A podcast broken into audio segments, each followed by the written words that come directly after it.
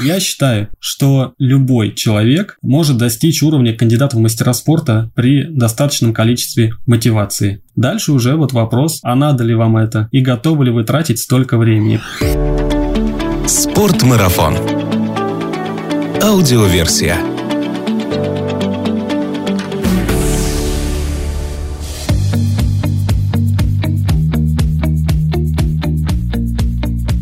Всем привет! Это подкаст «Спортмарафон. Аудиоверсия». Меня зовут Артур Ахметов, и здесь мы немного говорим о спорте, но много о спортивных увлечениях, здоровом и активном образе жизни, путешествиях, приключениях и снаряжении для всего этого. Наш подкаст можно слушать на всех аудиоплатформах, где есть подкасты, а также на канале «Спортмарафона» в Ютубе. Не забывайте рассказать о нашем проекте и вообще о подкастах своим друзьям, так вы поможете нам сделать аудор популярнее в нашей стране, а значит среди нас будет больше здоровых и счастливых людей. Многие из тех, кто все это лето скучал по беговым соревнованиям, могут в ближайшее время снова ощутить все прелести совместных стартов. Именно поэтому сегодня в гостях нашего подкаста мастер спорта по легкой атлетике, марафонец, основатель школы бега Инстаран и амбассадор магазина «Спортмарафон» Артем Куфтырев. Артем, привет! Привет, Артур! Сегодня мы поговорим с Артемом на тему подготовки к беговым соревнованиям, а именно о том, в чем разница между подготовкой к трейловым забегам и так называемым шоссе бассейным стартом. Артем, ну я вот когда готовился к нашей с тобой беседе, изучал твои профили в социальных сетях, и меня заинтересовало название твоего профиля в Инстаграме. Сейчас мы немножко его порекламируем, иначе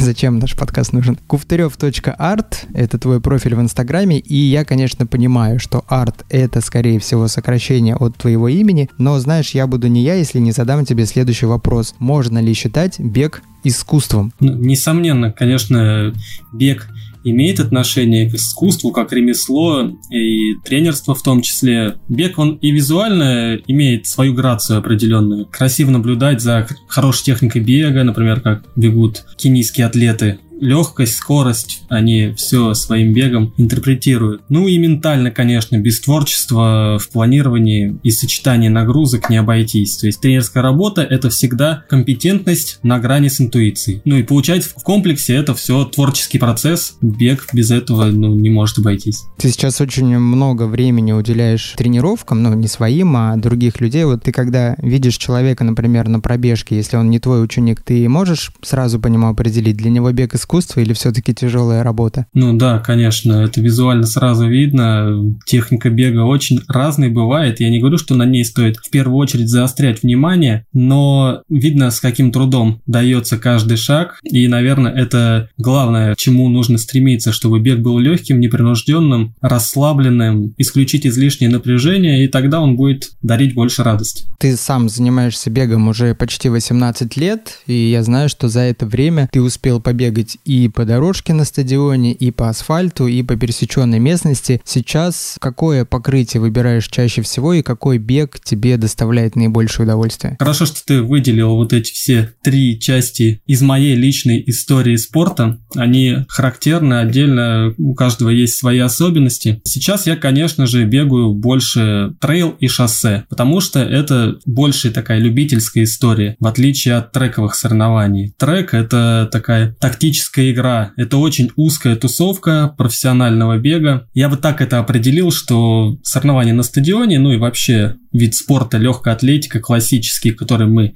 все наблюдаем на Олимпиаде, это все-таки трековые соревнования. Это когда ты месяцы, годы своей работы, тренировок тратишь, перемалываешь на то, чтобы улучшить несколько секунд уже на соревнованиях. То есть это такая игра со временем. Месяцы, годы уходят на то, чтобы исключить несколько секунд из своего результата. Вот я, например, на своем примере могу сказать, что мне потребовалось 5 лет стабильной работы, стабильной подготовки для того, чтобы скинуть 15 секунд на полторашке. Просто вот чтобы убрать 15 секунд, которые, ну, скажем, ни к каким-то великим достижениям не привели, ну, просто обновить свой личный рекорд. У меня ушло 5 лет стабильной работы, и по два раза в день тренировки были. Это где-то с 17 до 22 лет. Вот это такой период профессиональной карьеры э, в беге по стадиону. Я хотел спросить, ежедневные ли были тренировки? Оказывается, их было даже по нескольку в день. Да, да, конечно. Это очень стандартная история. Без этого никуда, потому что нужно набегивать необходимый объем для того, чтобы выйти на определенный уровень. И за, за одну тренировку просто не успеешь это выполнить и переварить. Поэтому, конечно, их должно быть больше чем 7 в неделю. Артем, а подскажи, пожалуйста, вот тогда, когда ты ежедневно по несколько раз на протяжении 5 лет тренировался, чтобы убрать эти 15 секунд из своего времени, какая цель твоя была? Ты готовился к соревнованиям или это был какое-то желание личного достижения, личного роста? Ну, здесь все вместе, в комплексе. То есть это и желание постоянно совершенствоваться, и какие-то временные форсирования своей спортивной формы для того, чтобы реализоваться на конкретном ближайшем соревновании. То есть мы выделяли внутри годичного цикла самые важные старты, подводились к ним, выступали, но в целом старались расти непрерывно для того, чтобы ну, достичь уровня, на котором уже сможем во взрослом возрасте, во взрослом спорте соперничать на уровне чемпионата страны сначала, а потом уже на международном уровне. То есть это вот такая непрерывная лестница вверх по формированию своей спортивной формы. А сейчас ко мне, вот пример, да, 5 лет, 15 секунд, сейчас ко мне приходят люди и говорят, мне нужно через 2 месяца скинуть на 1000 метров минуту.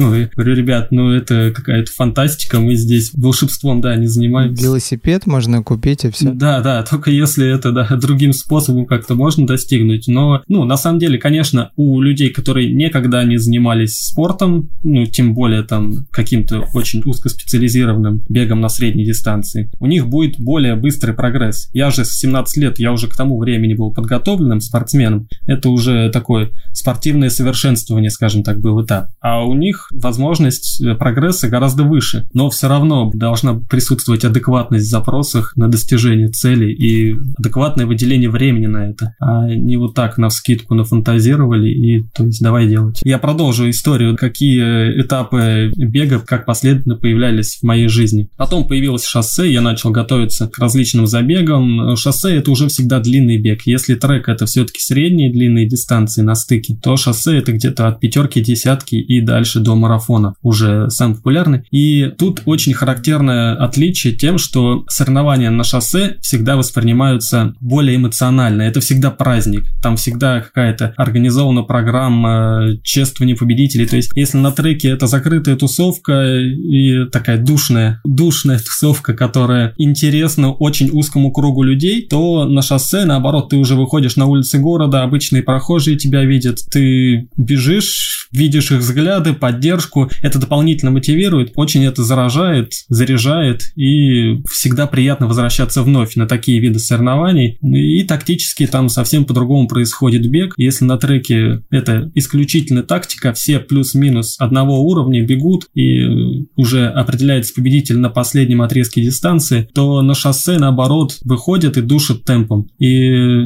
здесь э, такая борьба на выживание. Иначе строится забег и зрительно со стороны наблюдателей, да, и внутри, когда ты находишься этого забега, совсем по-другому происходит распределение сил, тактика и борьба. Ну и, собственно, где-то, я не знаю, после 28 лет, когда я уже вышел на хороший уровень, бегал по мастеру спорта, был в близко на чемпионатах страны, близко к призам, занимал там много призовых мест на забегах по шоссе. Появился трейл-раннинг в России, и появился он как раз в моем регионе таким самым крупным, наверное, стартом до сих пор. Это Golden Ring Ultra Trail, и я попробовал себя, мне очень понравилось, потому что я, в принципе, всегда тренировался на пересеченной местности, в полях, в лесах. Я не очень любил стадион, только какие-то определенные виды тренировок, да, выполнял там, когда подводил подводился к марафонским забегам, к шоссейным, тоже выбирал участки шоссе, но чем дальше в наше время мы приближались, тем это стало тяжелее, потому что трафик на дорогах увеличивался, и найти э, более-менее подходящий маршрут, где тебя не будут пугать проносящиеся мимо машины каждые там 30 секунд, это очень сложно. Поэтому уходишь в лес, в поля и тренируешься там в удовольствие, ландшафт меняется, все прекрасно. Собственно, когда появились такие соревнования, это стало большим открытием, и большой интерес возник для того, чтобы попробовать свои силы там. Так что вот и сейчас, ну, уже находясь в любительском статусе, я уже недостаточно тренируюсь для того, чтобы соперничать да, на шоссе и даже в трейл-раннинге на крупных забегах. Ну, я выбираю те соревнования, которые именно более эмоционально подкреплены. И это могут быть и шоссейные забеги, и трейловые крупные старты, которые интересны мне лично. Артем, в твоей беговой истории есть такая интересная глава. Ты был на двух московских марафонах пейсмейкером. Расскажи вообще, какая роль отводится этому человеку и каково ощущать себя не просто спортсменом, а таким, ну не знаю, может быть, стержнем забега на очень крупном мероприятии? Ну да, мне такое предложение поступило, когда я уже завершил, собственно, профессиональную карьеру, но поддерживал форму на таком комфортном для меня уровне. Это очень специфичная легкоатлетическая профессия. Ее используют на всех крупных стартах, особенно коммерческих. Писмейкеры не участвуют в официальных соревнованиях типа чемпионата мира, Олимпиады, где важен не результат, а тактическая борьба. Пейсмейкеров приглашают на коммерческие мероприятия, где цель организаторов – это зрелищность соревнований. И они хотят, чтобы участники показали максимально высокий результат. Может быть, побили мировой рекорд или рекорд соревнований. Вот в том числе меня оба раза на московский марафон, получается, 19 и 17 года приглашали для того, чтобы я помог девушкам, участницам элитной группы побить рекорд трассы московского марафона, улучшить результат. Это повышает престиж самого забега, позволяет привлекать спортсменов из разных стран, больше говорить об этом мероприятии, когда там показывают высокие результаты. И также вот в 2019 году мы помогли участнице, победительнице московского марафона выполнить олимпийский норматив. Из-за того, что были тяжелые погодные условия, на рекорд трассы мы не дотянули. Тут тоже разные правила бывают. Иногда пейсмейкерам говорят, вы просто встаете и бежите на определенный результат и не смотрите, кто за вами бежит. То есть есть работаете только по темпу.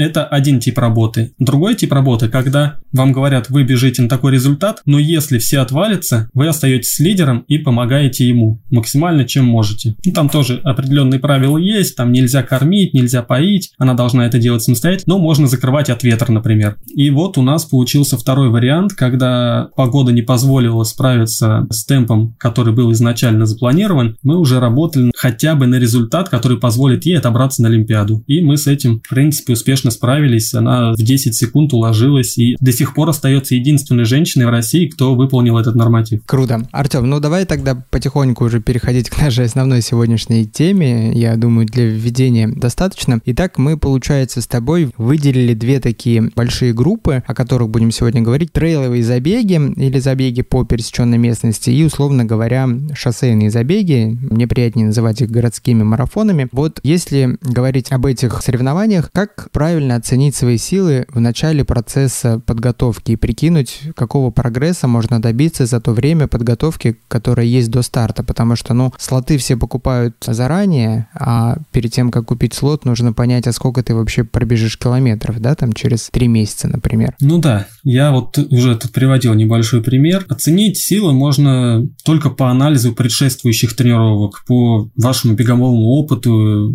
и мотивации и мотивации что-то менять в будущем. То есть к чему вы готовы для того, чтобы достичь вот того результата, который вы желаете. Просто фантазировать, ни на что не опираясь, это, конечно, ну, ни к чему хорошему не приведет. Потому что бывает так, приходят к тебе люди и говорят, бегу 100 километров трейл, через три месяца открывай ларец своей компетенции, давай готовиться. Ну, я, конечно, таких ребят осаживаю и говорю, что ну, надо было приходить хотя бы года два назад, прежде чем. Вот как раз здесь в постановке цели возникает множество ошибок.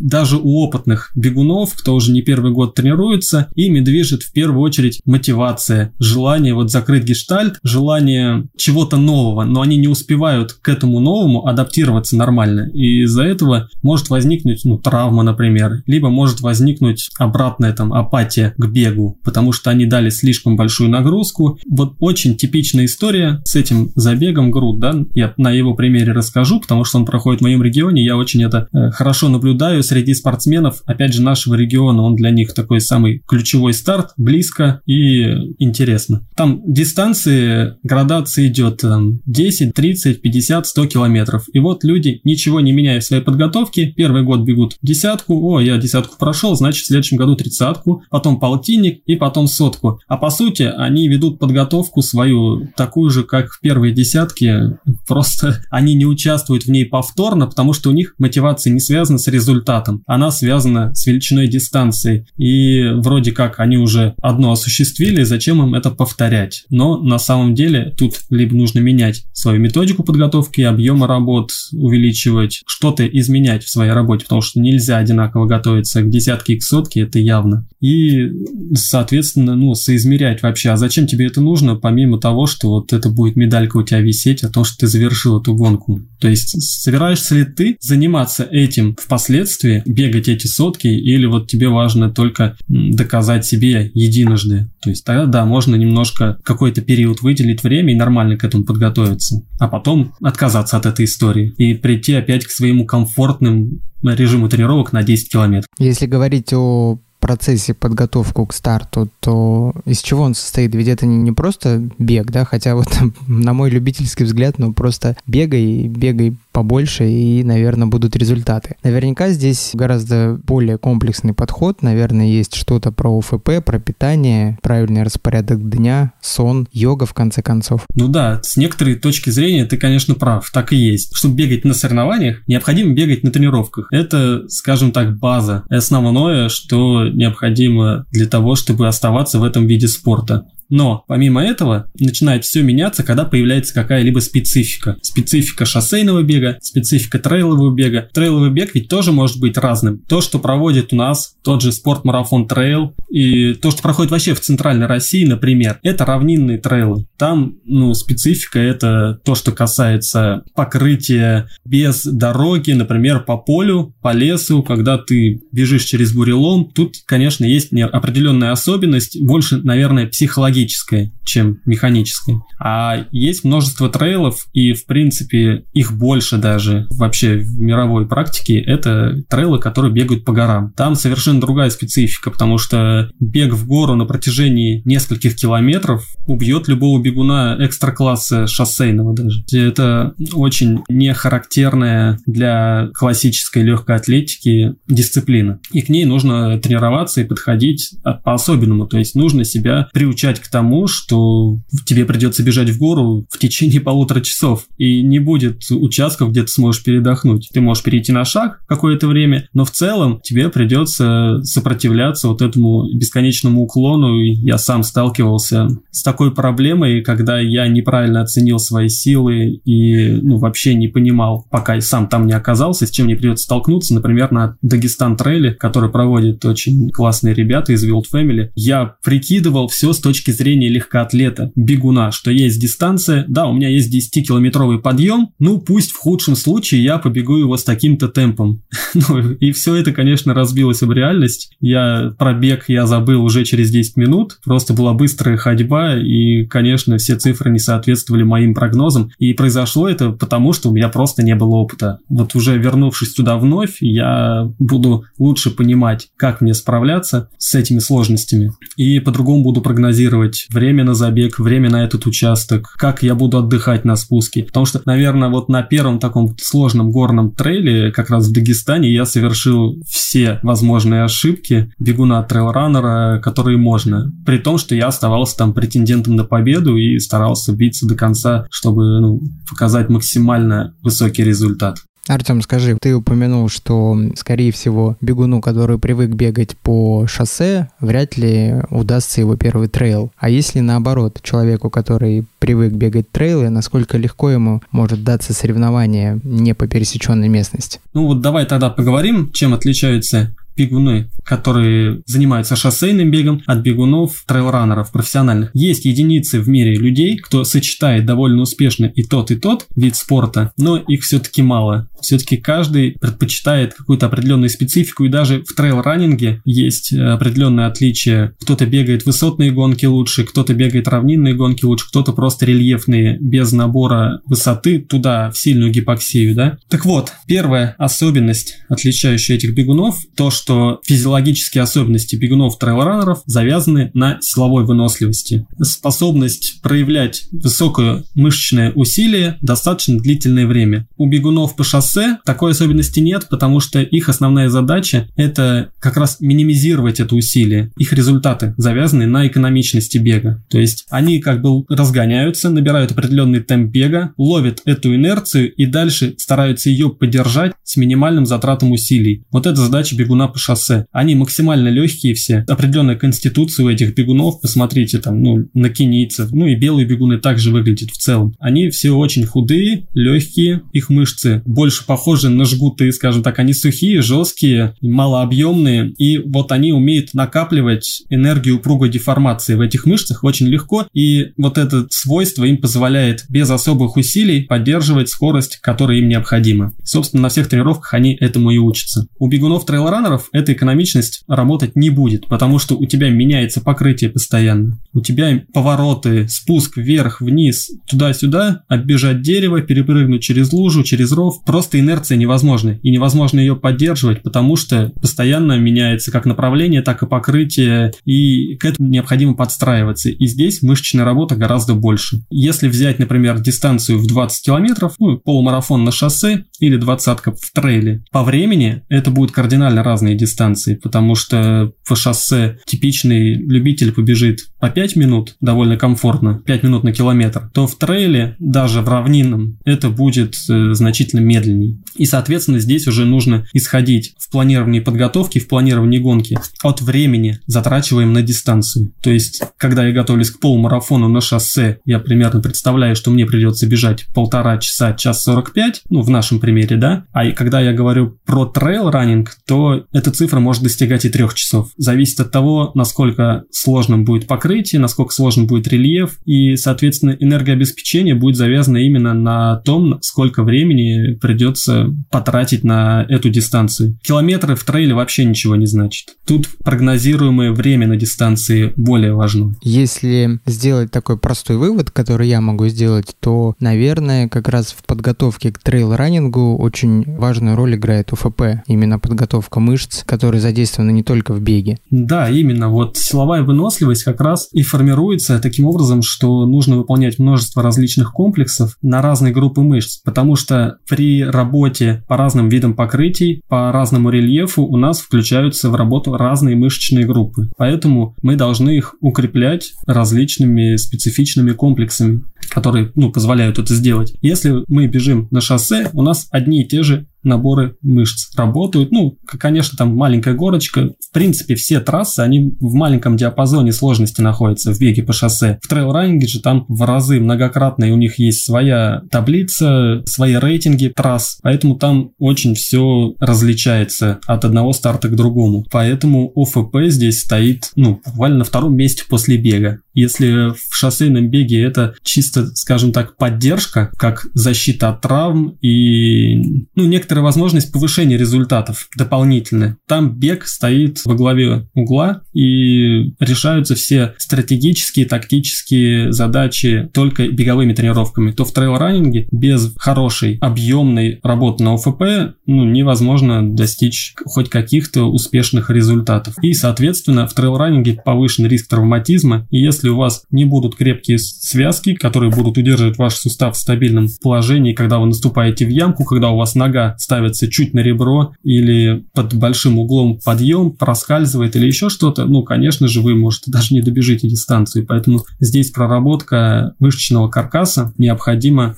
и очень ценна. На какие мышцы нужно обратить особое внимание при подготовке к трейл-раннингу? И, может быть, расскажешь пару упражнений, которые точно всем пригодятся? Ну, в отличие от бега, да, ну, конечно, у нас есть э, основные группы мышц двигателей, с помощью которых мы совершаем беговые движения. Это четырехглавые мышцы бедра, двух двухглавые мышцы бедра и трехглавая мышца голени. Это у нас икроножные и камбаловидные. Это основные, они самые крупные, они нам позволяют, в принципе, бежать где угодно, уже независимо от покрытия рельефа. Их мы укрепляем в первую очередь, и они, опять же, укрепляются и адаптируются к любому виду нагрузки во время бега. Помимо этого у нас существуют мышцы-антагонисты, которые противопоставлены этим мышцам-двигателям. И они получаются во время трейл-раннинга или бега по нестабильной поверхности, включаются как мышцы-стабилизаторы. Они нам позволяют удерживать вертикальное положение ну, более четко, не западать, не заваливаться и поддерживать равновесие. Вот как раз их и стоит прорабатывать, и большинство упражнений, направленных на это, это упражнения балансовые, статичные, когда нужно держать равновесие, например, на одной ноге. Их множество. Просто встаете на одну ногу, крепко на опору, поднимаете другую ногу в любую сторону и стараетесь держать как можно дольше равновесие. То есть таким образом у вас включается нервная система, стабилизаторы различные, которые будут постепенно тренироваться. Потом постепенно эти упражнения можно усложнять, можно добавлять движения какие-либо в опоре на одной ноге, можно дополнять, усложнять дополнительным весом или опорой на более нестабильную поверхность. Например, если начинаете упражнение с опоры просто на пол, потом можете поставить какую-то подушку или мат, а потом использовать уже специальный инвентарь, например, сферу боссу и так далее. Еще одно важное направление в силовой подготовке у трейлранеров, которое отличается от бегунов по шоссе, это взрывные прыжки, так называемая плеометрика. То есть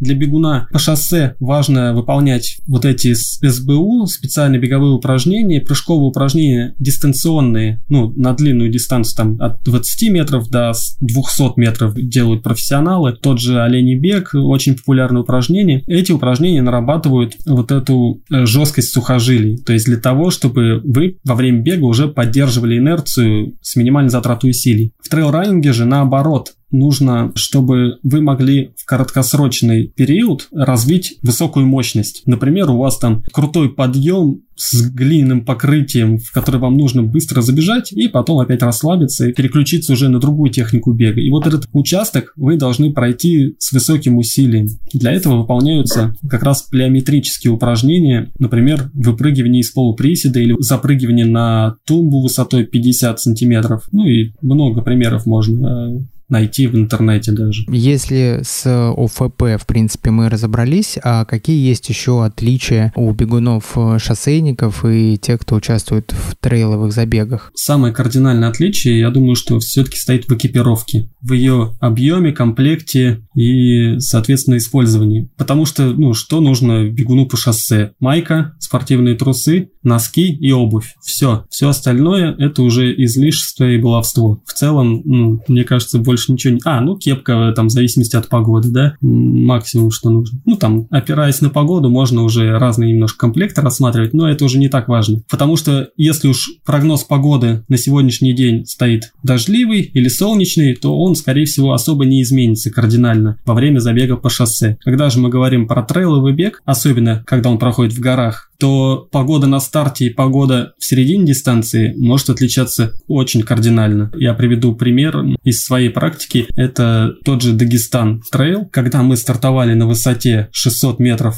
у нас было достаточно тепло, в районе 10 градусов тепла, но через час бега в гору непрерывного наверху лежал снег, дул сильный ветер, и там было примерно минус 3. И то, что было хорошо по экипировке внизу и комфортно наверху, мы уже замерзали. Поэтому, конечно же, все организаторы прописывают обязательный набор экипировки, который должен быть на старте у спортсмена. Это как техника безопасности, да, которая написана кровью. Также здесь это все прописано различными неприятными случаями, которые наверняка происходили с участниками. Просто у меня есть даже история из далекого прошлого спортсменов, которые бегали в 90-е годы. Они также мои земляки, из Владимира, очень сильные ультрамарафонцы. Они в свое время в конце 90-х несколько раз выигрывали выигрывали такой известный забег Комрадс, ультрамарафон. Он характерен тем, что он по шоссе. Они до этого были успешными бегунами на шоссе на более короткие дистанции, потом выигрывали Комрадс. И тогда их пригласили вот поучаствовать в каком-то трейловом забеге, когда у нас вообще про это не было известно, что это такое, как, как это выглядит, как к этому готовиться и как в этом участвовать. Они специально к нему не готовились, да, просто пригласили, что там, пробежать 70 километров по горам. В принципе, Комрадс тоже по горам, хоть и по шоссе, специфика другая, но они особо об этом не задумались. И они вышли на старт, как всегда, в трусах в майке, побежали в гору, забежали наверх, там погода резко изменилась, налетели тучи, туман, они не видят, куда бежать, мерзнуть начинают, собственно, эвакуировали их оттуда на вертолете уже, при том, что они были лидерами, ну, у них подготовка позволяла тогда еще сделать огромный запас, независимо даже от специфики соревнований, ну, просто условия соревнований не позволили им закончить дистанцию, потому что к этому нужно было готовиться отдельно. Нужно было предусмотреть то, что погода в горах может может меняться. Они там забежали на 3000, там, конечно, совсем другой климат. И еще одна характерная черта, которая отличает экипировку для шоссе и для трейла раннинга, это все-таки обувь. Обувь должна быть тоже специфичной, потому что покрытие у нас может меняться, и оно часто очень бывает сырым, влажным, а если это брод, то вообще ваши кроссовки будут наполнены водой. Поэтому идея бежать в шоссейной обуви трейловый забег, она не очень хорошая. Где-то можно проскочить, когда когда погода идеальная, например, если это проходит в средней полосе, все поля сухие, леса сухие, вы бежите по тропинкам, да, вы проскочите в шоссе новые вполне себе комфортно. Но если будут какие-то уже сложные препятствия, грязь, болото, брод и так далее, то, конечно, здесь у вас возникнут серьезные сложности,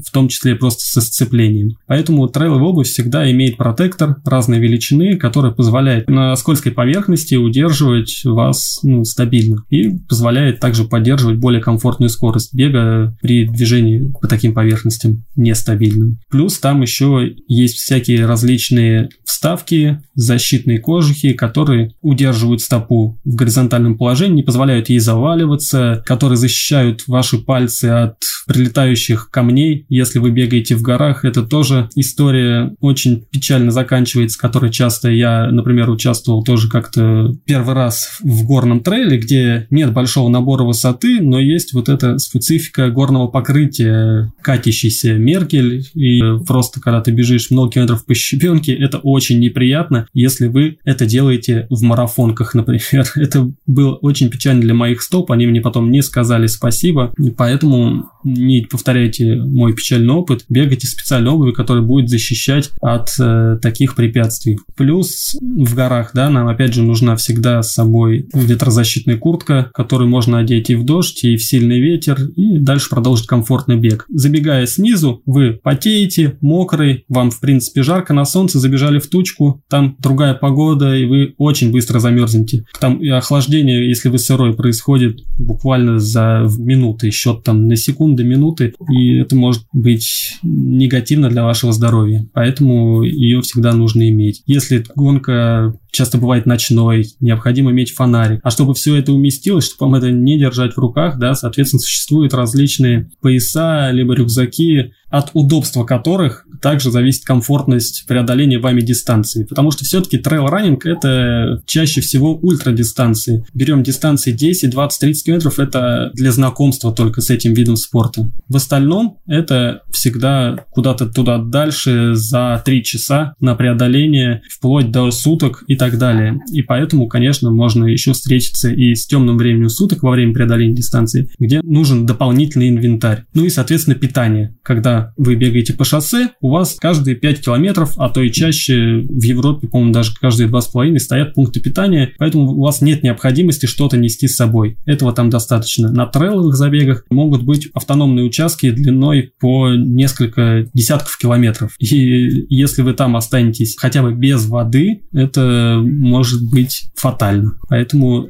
также эти рюкзаки, пояса, они также оснащены различными емкостями, в которые вы можете налить с собой питание, еду, воду и, соответственно, продержаться на этом участке без каких-либо потерь. Если продолжать тему питания, то отличается ли само питание? Да, вот в шоссейных гонках нам, понятно, нужно поддерживать скорость, работают там одни сухожилия, как ты сказал, а в трейловых гонках работают э, мышцы и другие. Вот в этом плане как-то питание отличается у бегунов? Здесь скорее питание отличается от времени, затрачиваемое на гонку. То есть ну, шоссейном беге самый длинный это марафон. И марафон это, грубо говоря, ну 4 часа. Самый средний результат на преодоление. Есть определенные законы количества усваиваемой пищи э, с точки зрения глюкозы в час, которые человек может, в принципе, потреблять. И здесь правил для шоссе или трейла, ну, особой разницы нет, потому что нет смысла потреблять больше, чем организм может усвоить. То есть это просто может негативно сказаться на работе желудочно-кишечного тракта. Но, несомненно, в трейл-раннинге энергозапрос на преодоление участка дистанции в 5 км будет намного выше, чем на шоссе. Это отражается и на времени преодоления, и на усилиях, которые на это преодоление затрачиваются. Поэтому, наверное, в трейл-раннинге лучше питаться чаще, чем в марафоне, ну,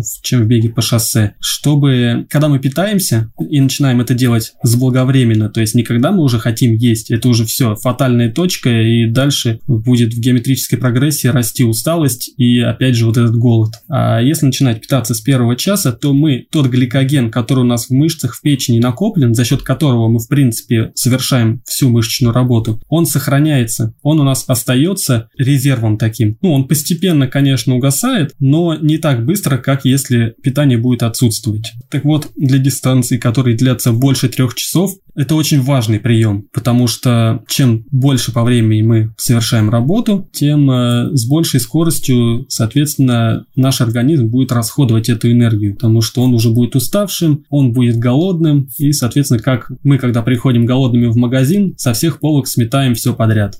То же самое будет происходить и внутри нашего организма. Поэтому начинайте питаться на длинных гонках сразу, с первого часа, даже когда вам до голода еще очень далеко. На марафоне это можно делать ну, спустя преодоление первого часа дистанции. Там не так критично. На небольшом чувстве голода вы добежите, да, чуть-чуть скажется на результате. Но когда вы питаетесь, не забывайте, что вы также создаете риски для своего желудочно-кишечного тракта. Неважно, как вы подготовлены, но всякое случается, и это может повлиять на ход гонки тем или иным образом. Может затошнить, может захотеться в туалет. Разные истории, и по-разному они влияют на дальнейшее течение соревнований. Поэтому всегда нужно оценить риск, чего вы хотите от этого питания получить, и, соответственно, риск того, если вы это питание использовать не будете. Соизмерить, взвесить все за и против, и уже строить свою стратегию питания на гонку в зависимости от ее длины, специфики и ваших личных запросов на количество энергии. То же самое с питьем. Все очень индивидуально. Если вы потеете сильно, вам нужно пить чаще. Если потеете редко и не так интенсивно, то, соответственно, можно можно э, пить гораздо реже и сэкономить на этом не усилий, но все равно, когда мы пьем, мы скорость снижаем, мы останавливаемся или сбиваем дыхание, да. Ну, это больше касается тех ребят, кто бежит прям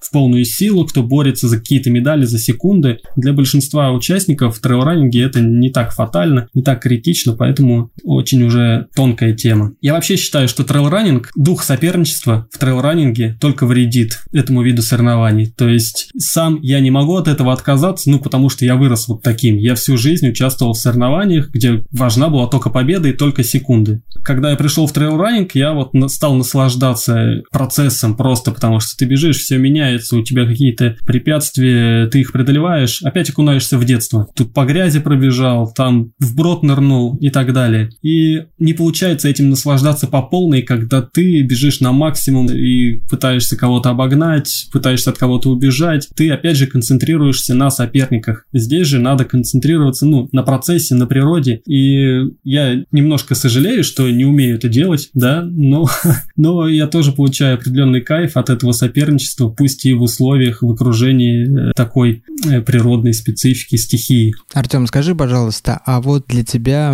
сейчас насколько важна психологическая подготовка к соревнованию, психологический настрой? Или, ну, может быть, быть, для кого-то в начале какой-то беговой карьеры важно психологически очень хорошо быть настроенным, а уже когда ты бегаешь 18 лет, ну, какая там психологическая настройка? Взял и побежал, ничего особенного. Хороший вопрос. Сейчас у меня нет никаких переживаний по поводу моего участия в соревнованиях, потому что у меня нет определенных целей. Я выхожу, мне одинаково хорошо, буду я первым, либо пятым. Ну, я могу оценить свои силы, и то есть, да, я всегда борюсь за победу, но я понимаю, что есть там группа ребят, которые явно сейчас сильнее меня, потому что они в разы больше меня тренируются. Это одно. Но и когда я выхожу сейчас на шоссейный забег, я понимаю, что я готов ну, на определенный результат, на который я сегодня побегу, и он не позволит мне бороться за какие-то места. У меня здесь нет никаких переживаний, потому что я бегу только для себя это. Во времена моей юности это была очень серьезная проблема для того, чтобы полноценно реализоваться, потому что я множество раз перегорал еще за три дня до старта, прокручивал эти соревнования в своей голове, потому что было очень огромное желание показать вот тот результат, к которому я готовился там, полгода предыдущих. И ну, в силу психики подростков, в том числе в силу ну, индивидуальных особенностей, это иногда сказывалось негативно.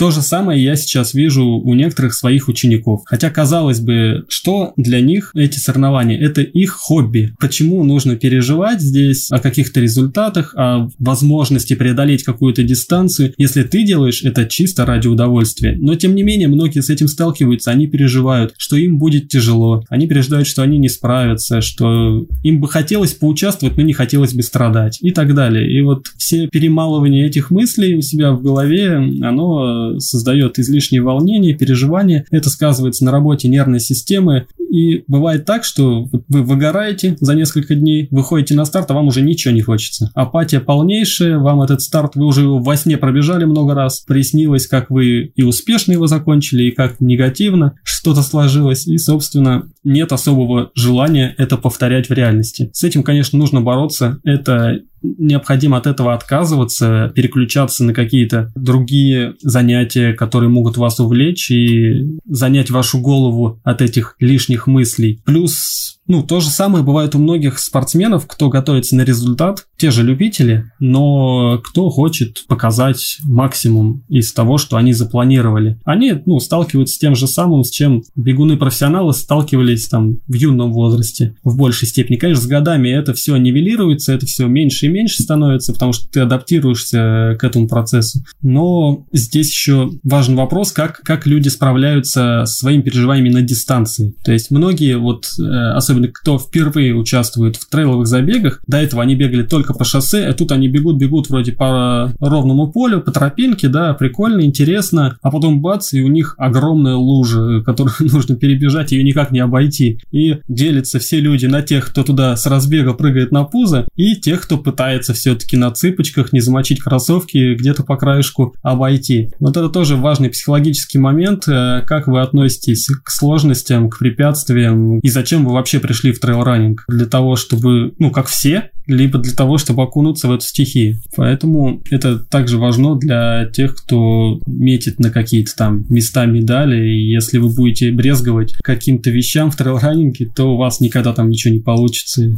И иначе нужно быть таким бульдозером, идти на пролом, независимо от того, что перед вашими глазами всплывает. А тебе как тренеру сейчас важно, чтобы твои ученики э, добивались результатов? Или ты работаешь ради своего удовольствия и удовольствия их? Нет, конечно, важно. Как для тех, кто это хочет, конечно, важно. Те, кто не стремится к цифрам, я их не заставляю, не принуждаю это делать. Я помогаю им достичь определенного уровня подготовленности в целом, физической формы, которая позволит им комфортно чувствовать себя на забегах разной длины. Вот такие задачи мы тоже ставим. Не обязательно именно показывать показывать какие-то секунды и минуты, это уже ну, особенности личного целеполагания каждого участника, да, а кто-то хочет просто комфортно бегать полумарафон, участвовать в соревнованиях, чтобы он после этого не страдал, не лежал с убитыми ногами на диване три дня и чувствовал себя прекрасно, наслаждался забегом и, собственно, просто находился в хорошей физической форме для лучшего качества жизни. Такие задачи мы тоже решаем, и я их всегда всецело приветствую, даже в большей степени, чем результат результаты. Результаты мне интересны в силу моей прошлой карьеры, да, потому что я с этим знаком, я понимаю, как строится и психология достижения результата, и как методика достижения результата строится. Это интересно с математической точки зрения работать. Но тем, кому это не нужно, зачем им это навязывать? Ведь спорт не в этом состоит. Спорт – это действие, процесс, и я сам пытаюсь перестроиться больше в такую специфику, да, не всегда получается, слишком у меня большой опыт другого, поэтому я всегда это приветствую и очень поддерживаю людей, кто хочет именно просто чувствовать себя хорошо и оставаться в, в нами любимом виде спорта. Артем, ну, наверное, уже в завершении нашей беседы давай подведем некий итог. Вот если человек решил первый раз в своей беговой практике поучаствовать в каком-то крупном либо шоссейном, либо трейл-забеге, в зависимости от того, какой тип забега он выбирает, с чего ему начать свою подготовку и как дойти к своей намеченной цели. Собственно, советы будут следующими. Во-первых, не выбирать самую длинную дистанцию сначала. Вам нужно познакомиться с новым видом спорта. Это значительно отличается от легкой атлетики, от бега по шоссе в классическом понимании вообще бега, в принципе, потому что тут преодоление препятствий – это важный компонент этого действия, да, поэтому выбирайте наименьшую дистанцию, в которой присутствуют вот особенности трейл-раннинга, потому что часто там бывают на забегах трейловых короткие дистанции проходят чисто по городу, ну, по каким-то совсем непривлекательным маршрутам. Потом найдите систему подготовки, которая позволит вам к этой дистанции, причем дистанцию нужно оценивать не по километрам, а по времени преодоления, по среднему результату преодоления этой дистанции. Вы можете поднять протоколы прошлых лет, посмотреть, что средний результат финишеров на 11-15 километрах – это не час, как обычно, на шоссе, а час 40, например. И акцентироваться на этой цифре, стремиться к тому, что вы должны преодолеть дистанцию длительностью час 40 и уже строить свой план подготовки, опираясь вот на эти значения. Также подготовка должна быть структурирована, она должна содержать как беговые тренировки, так и ОФП, укрепить ваш опорно-двигательный аппарат, потому что риски получения травм на трейловых забегах намного выше из-за нестабильной поверхности, которая будет часто меняться и опять же включать включать разные мышечные группы, которые часто очень не подготовлены. Как раз вот те мышцы-антагонисты, даже если вы бегаете уже много-много лет, но бегаете только по шоссе в городских условиях, соответственно, эти мышцы у вас не работают. А когда они включатся на трейле, они быстро устанут, быстро перестанут поддерживать вас и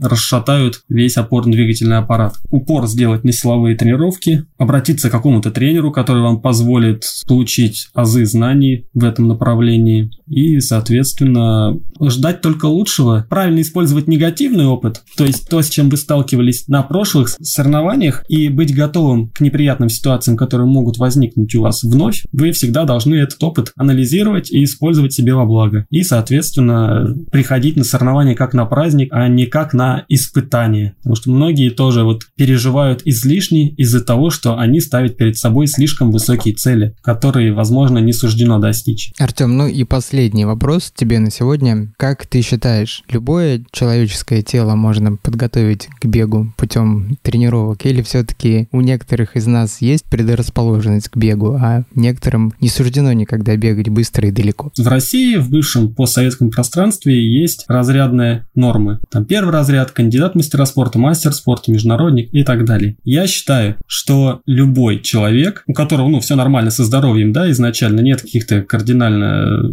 тяжелых вещей может достичь уровня кандидата в мастера спорта при достаточном количестве мотивации. Если он будет тратить на тренировки э, достаточно времени и будет эти тренировки поддерживать своим стремлением, то любой может достичь таких результатов. Дальше уже вот вопрос стоит в том, а надо ли вам это и готовы ли вы тратить столько времени. Потому что, опять же, у меня было несколько историй, когда мне говорят, я хочу выполнить мастера спорта, я готов работать во что бы то ни стало, давай тренироваться тренироваться. Начинаешь тренироваться с человеком, даешь ему минимальную начальную нагрузку, там 3-4 тренировки в неделю. Через какое-то время он их перестает выполнять, потому что мотивация угасает, где-то что-то начинаются другие житейские трудности, дела. Понятно, что ему не так сильно это надо, как это есть в его фантазиях изначально. Поэтому, в принципе, да, любой может бегать. Это естественно для нас. Поэтому почему нет? Тем более бегать по грунту. Еще более естественно, чем бегать по асфальту. Ну что же, спасибо тебе тебе, Артем, за эту беседу, за то, что поделился своим огромным опытом. Желаю тебе, чтобы в твоей школе прибавлялось хороших учеников, и чтобы бег тебе доставлял такое же удовольствие, которое доставляет сейчас, и ты делился своими позитивными эмоциями с нашими зрителями и слушателями. Спасибо большое. Пока.